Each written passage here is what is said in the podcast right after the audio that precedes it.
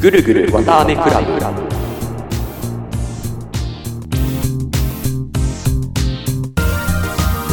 毎週木曜20時更新のこの番組は韓国出身のおでこ丸と大阪で生まれ育った山高の2人がテーマに沿ってぐるぐる対話するというコンセプトのふわふわとしたトーク番組です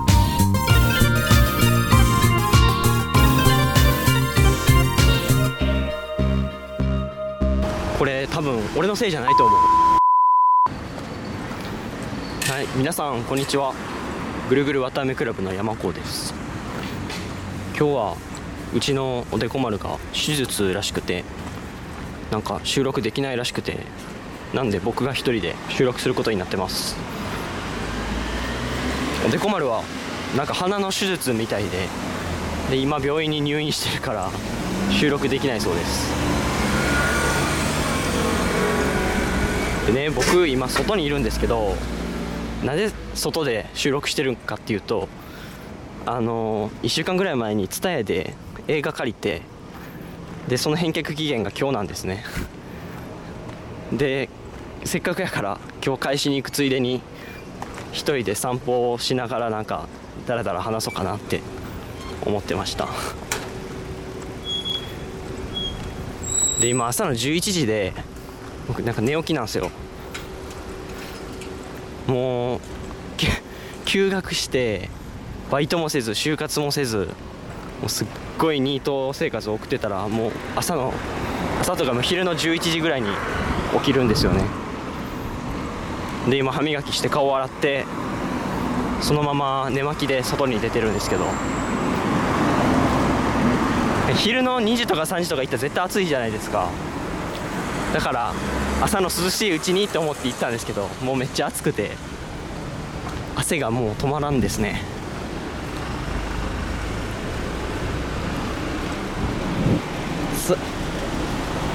セミがめっちゃ道端で死んどる。最近ねよく散歩するんですよ。特に理由はないんですけどなんか散歩してでカメラ持ってなんか動画撮ってりながら散歩するみたいなことよくするんですよ。でなんか特に何も面白いことは起きないんですけどなんかいいんですよね。あ なんか完全に老後の生活みたいになってますね。朝めっちゃ早早え早く起きてないか。朝めっちゃ遅く起きて起きてから散歩してゲームして一日終わるみたいな。ニット。です。あー。映画紹介でもしましょうか？借りた。三木聡監督っていう。最近で言うと音量を上げろタコ。全然何言ってるか分かんないんだよっていう吉岡里帆と阿部サダヲが主演の映画。あれ三木聡監督っていう人の作品なんですけど三木聡監督作品の映画を5本借りましてちょっと紹介させてください。1個目がインスタント沼。インスタント沼っていう映画でインスタント沼のあらすじは主人公が雑誌の編集長をしてる女性なんですけどなんか人生のどん底に陥ってるみたいな状態になってしまうんですね。例えば自分が持ってる雑誌が全然売れなくて廃刊寸前になったりお母さんがカッパを探しに行って川に落ちて意識不明の重体でで実はお父さん死んでると思ってたけど実はまだ生きてる。しかも名前の違うお父さんが自分のお父さんだっていうのを知ったりとかでなんかもうめちゃくちゃになってすごい自暴自棄になって一旦リセットしようって言って自分の部屋の、えー家具？家具とか物をも全部売っ払っちゃって。で手元にはもうウサギと何？ウサギとなんか仮面みたいな。しか残らない。そっからリセットしようかってなって。でお母さんのお見舞い行き始めたりそのお父さん結構奇抜な骨董品屋をやってるお父さんなんですけどすっげえキャラの濃いお父さんのところに行ってなんか話をするうちにだんだん主人公の中にもなんか変化が生まれて雑誌を雑誌の編集者を結局辞めて自分で骨董品を開く骨董品屋を開くようになってみたいな話なんですけどなんかすごい見れたんですよね。なんか今までそういう、ま、平坦って言ったら言い方はあれですけど平凡な邦画ってなんかあんま見たことなかったんですよね。SF とか好きで。そっちばっか見て見てたんですけど。なんかな。今ニート生活してるからかな。すげえ刺さるんすよね。何やろうな一旦リセットみたいなところが刺さるんかな。うん。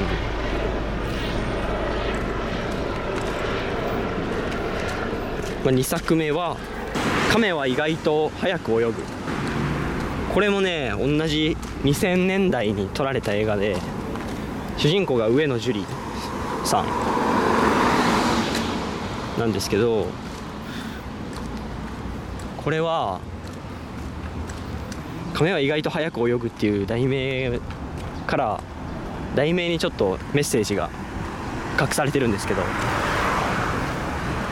亀ってゆっくり動く動きそうじゃないですか。人人のイメージだと亀ってゆっくり動きそうやけど実際は速く泳ぐこともあるよみたいな。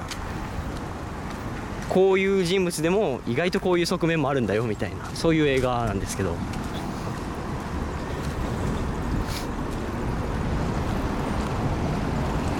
これどんな話だったっけ？なんか忘れたぞ。ん亀を。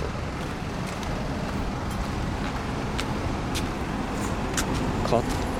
ななどんなんだっけ？やば。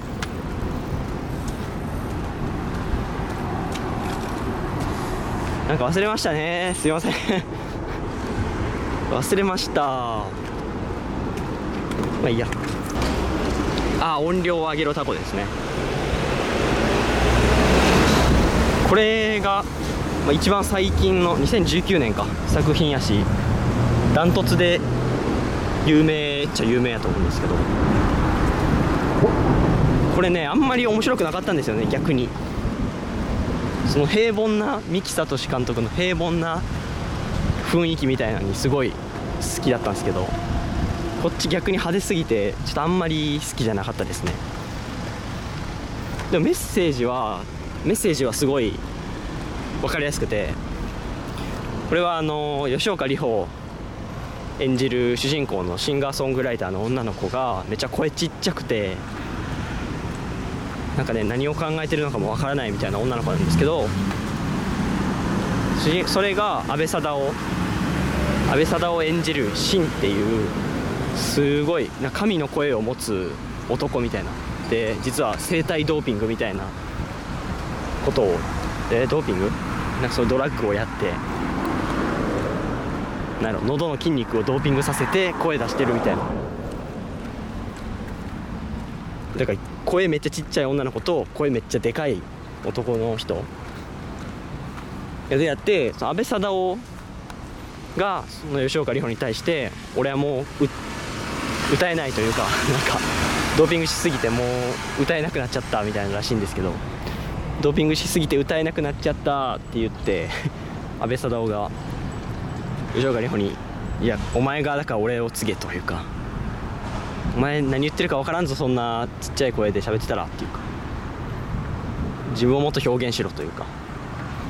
すごい若者に対してなんだろうな自分のやりたいことを持って突き進めというか。うん。もっと堂々としていいんやぞみたいな。そういうなんか優しいメッセージを感じましたね。4作品目は「イン・ザ・プール」です。これねめっちゃ好きです。めっちゃ面白かった。これね主人公が松尾鈴木なんですよ。松尾鈴木って知ってますか？大人計画っていう安倍貞夫とか工藤勘とかが役者としても出てる劇団のあの作演出の人なんですけどすごいねエログロな世界観を持ってて僕はめっちゃ好きなんですけど松尾鈴木。でしかも松尾鈴木の演じる役ってなんかどことなく抜けててめっちゃセリフで遊ぶんですよね。あそうそう音量上げろタコにも出てたしね。ミキさんの作品には割と出てくるんですけど松尾鈴木演じる精神科医のもとになんか珍しい精神病を患った3人の、えー患者がやってくるんです。1人目は小田切丈が演じるななんていうんやったっけ？陰茎硬直症か。なんかずっと あの陰部が立ち続けてしまうみたいな病気これほんまにあるんかな？らしいんですけど。っていう男の人とあとすごい心配性の女の人。女の子。すごい心配性。あガス閉めたかなとか言ってもうひあの飛行機乗って取材に行こうっていう、まあ、その人がライターの仕事やってる人らしいんですけど飛行機乗って取材に行かないといけないっていうその空港への電車の中であやばいカーテン閉め忘れたかなっていうのを心配して家戻っちゃうとかね。極度の心配性なんですけどでもう一人がプール依存症。プール大好きすぎてプ仕事よりもプールを優先はしてないか。仕事の合間に絶対プールに行くぞみたいな人なんですけど。でその3人を松尾鈴木が治療、まあ、治療ですね。治療するというか、まあ、話を聞いて治療するっていう。でぶっ飛んでるっちゃぶっ飛んでるんですけどなんやろそう派手ではないっていう感じのぶっ飛び加減ですね。すすぎる。我是谢你。あーコンビニないかなでこのインザプールに登場してくる、えー患者たちもすごい若者の現代現代の若者を描いてるっていう気がするんですよ僕は例えば陰茎硬直症の男性は離婚する前は奥さんがいて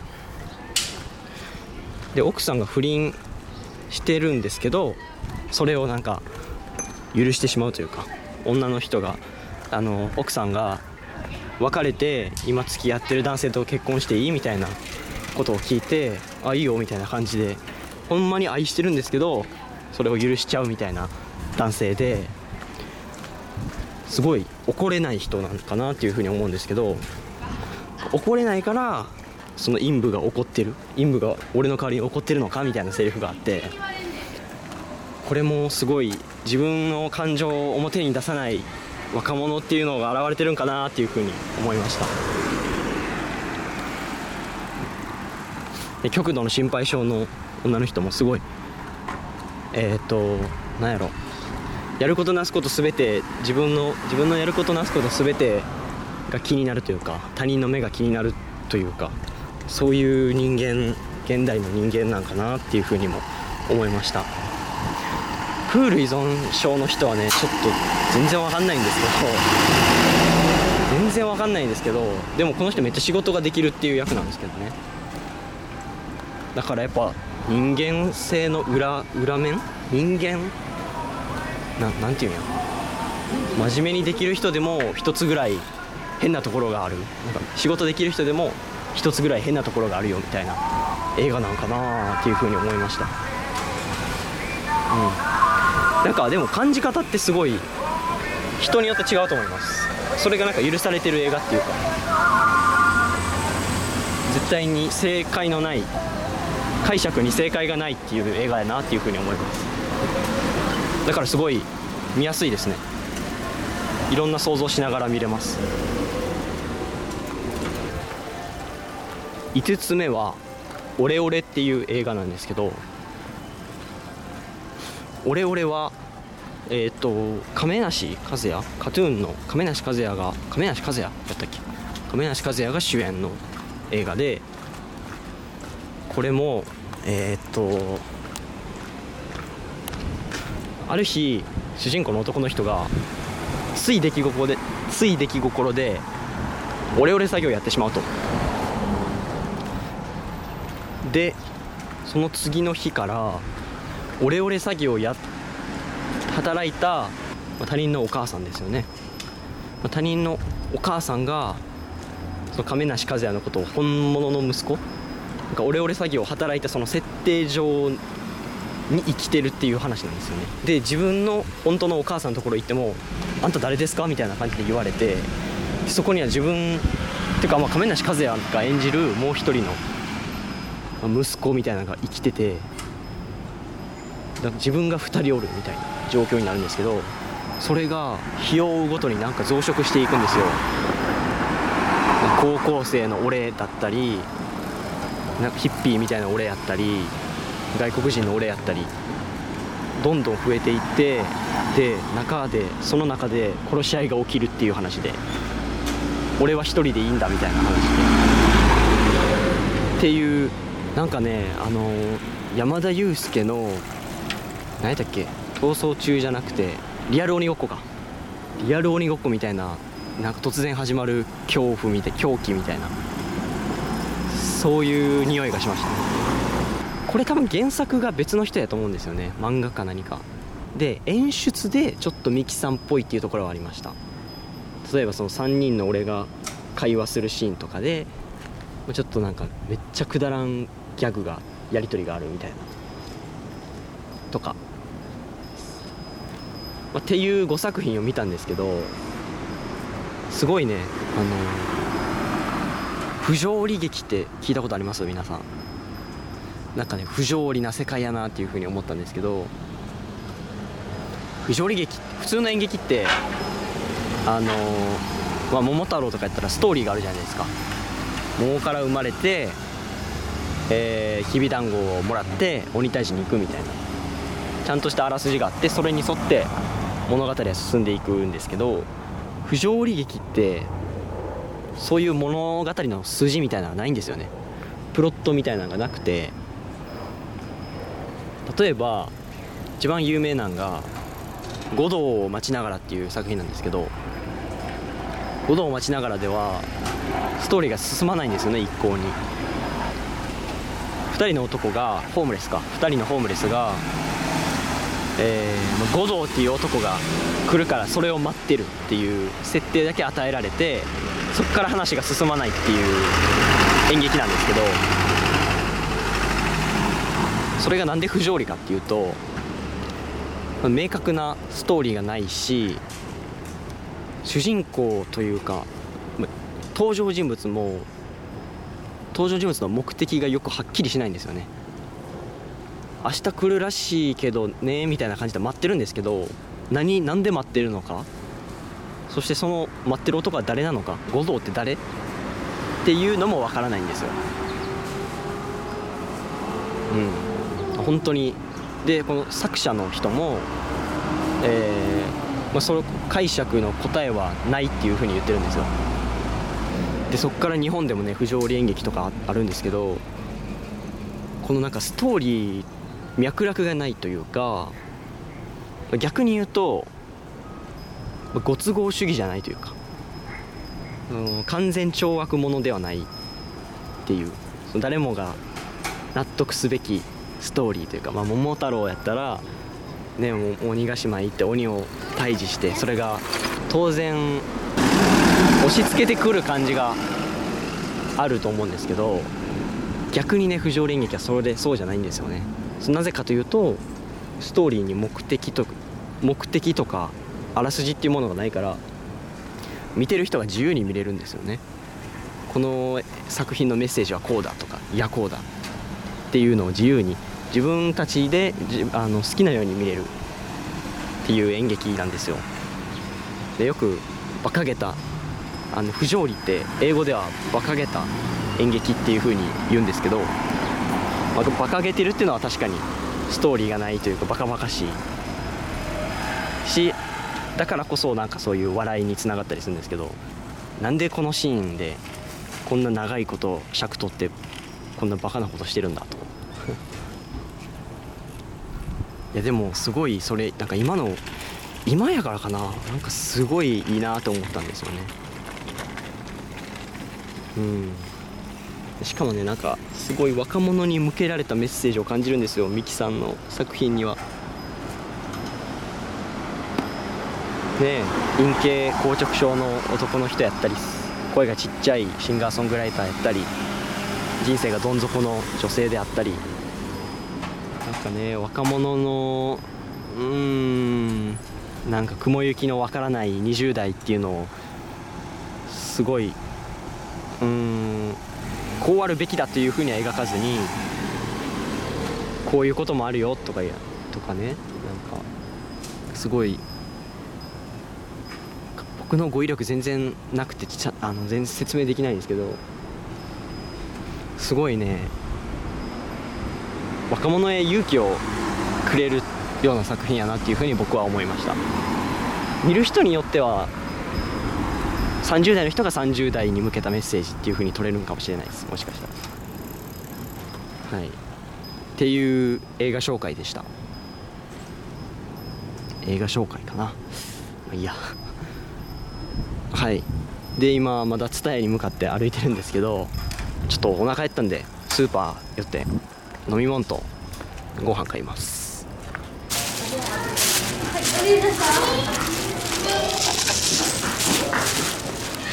スーパーめっちゃ涼しい。あのーめっちゃ空調の効いてるスーパーでちょっと頭を冷やして考えたら平日の昼間から何をやってるんだって話ですよね。いやまあいいや。あ夏は炭酸っすよ。ソーダとカレーパン買いました。カレーパン。ちゃうまい。ちょっと話戻りますけど皆さんもなんか若者に向けた映画みたいなご存知でしたら教えてほしいです。なんかね今そういう映画めっちゃ見たい気分なんですよね。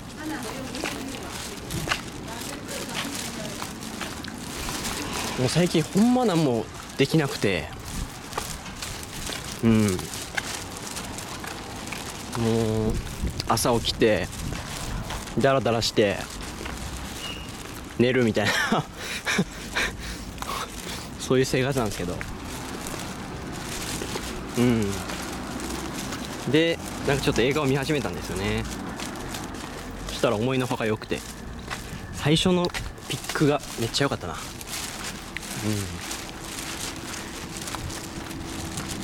うん。ぜひ教えてほしいです。そういう映画あったら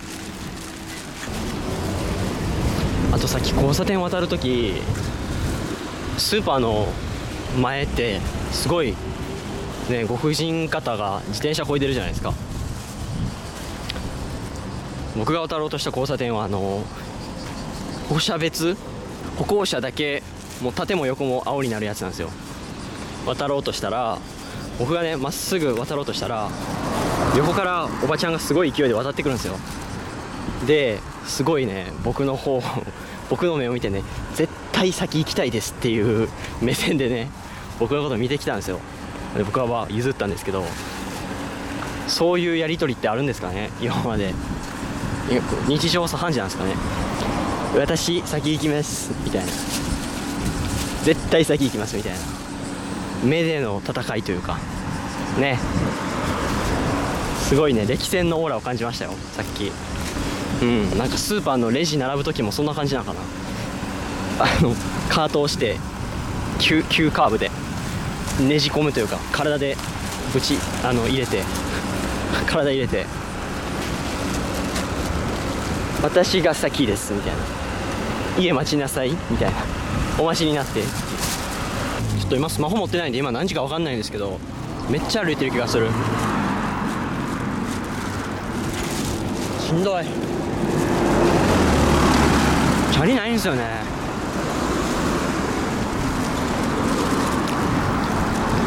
いつもチャリ駅前に止めてたんですけどなんかそこ止めたらあかんらしくて。でなんかあの自転車取られて帰ってきませんでした。そんなことあるんやと思いましたけどね。泥棒やんって。違うか。うまっ。暑い。今年は暑さで車が歪んだりしないんですかね。そんな暑ないんかな。これねまだ行きですからね。帰りもあるからね。今が一番暑いですよねよく考えたら。今太陽てっぺんやもん。なんで11時に家出た？ラブホみたいなカフェがありました。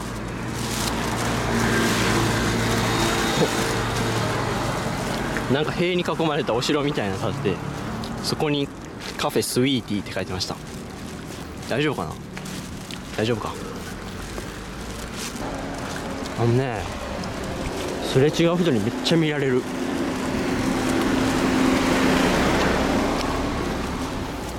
いやそれそうですよね。歩いてたらビデオカメラに向かってなんか喋りながらカレーパン食ってるしかもマスク取ってる男が歩いてくるわけですからね。それは怖いでしょう。昼の11時に。一番怖い。駐車場に今書の教室って書いてあるんですよ。書道の書。その字めっちゃ汚かったです。面白くないか。なあ。なて。怖っ。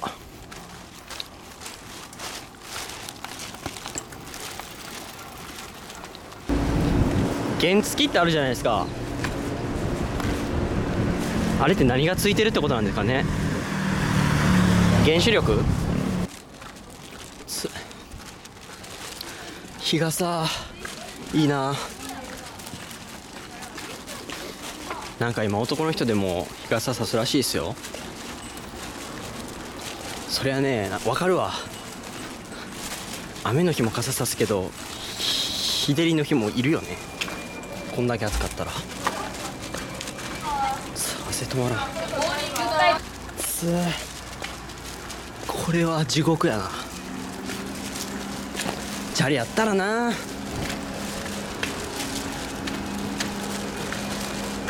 つうもうどこなんか、変なスーパー寄ったせいで道わからなくなった。京都市ってよく道路にミミズ死んでるじゃないですか。あれはあの周りの土からミミズが水を求めて出てきてアスファルト移動しようと思ったら暑すぎて水分取られて死んだみたいな。仮説を僕は推してるんですけどどう思いますか？雨降るとミミズが出てくるらしいですね。ってウィキペディアに書いてましたけど。何でもウィキで調べるなってインザプールで松尾鈴木が言ってましたわ。確かにな。いやなんかやっぱり若者に向けたメッセージだと思うんですよね。調べてるしな確かに。実際。あそうや。あの最近天丼マンと夏は股間が痒くなるっていうあの CM のリミックスを考えたんですよ。でもどこにも発表する機会がないんでここで歌ってもいいですか？いいですよね。夏はあ間違えた。いきますよ。夏はどんどんてんどんどん。交換がどんどん。てんどんどんかゆくなったらどんどん。てんどんどんかかずにどんどんデリケアどんどん。てんどん。どん。どうすか？よくね？よくない？よくね？よくね？よくね？よくね？よくね？よくね？よくね？よくね？よくね？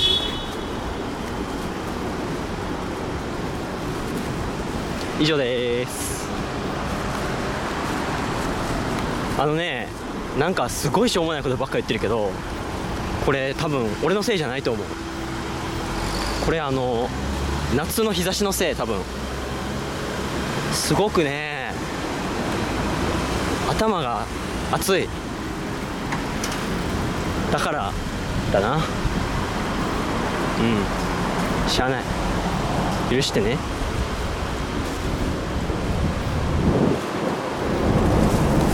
なんか映画借りようかな。何がいいかな。結構映画って一本見たら疲れるじゃないですか。ミキさんの映画は何本も見れるんですよね。それぐらい情報がないんかもしれんけど。うん。そんなもんよな。でも日常って。日常の方が不条理やもんな。話の話題とか脈絡ないし。なんか今汗かいてもうシャツが体にひっついてんですよね。気持ち悪。いやーこれ帰んの嫌やな。スリッパで今歩いてんすけどなんかもう靴ずれして痛いし。帰られへんわ。待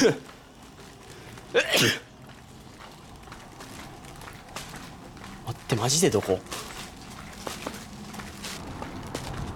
あ近いとこまで来たか？この道行くか。この音マジで嫌い。セミのさジャジャジャジャって飛ぶ音。あれほど怖いもんないっすよね。ちっちゃい頃はめっちゃセミとか触れたのにな。今はもう触れないっすわ。あの生命力に。眩しくて。しかもなんか大学最近大学行ったんですけど図書館の前で人待ってたらセミに正面かけられてなんでって思いました。なんで俺ってなんかの腹いせなんか着いた。道路渡ったら蔦屋です。マジで遠かった。着きました。結構大きい蔦屋。本屋と一緒になってる。はあ。皆さんお付き合いいただいてありがとうございました。じゃあちょっと蔦屋寄って帰ります。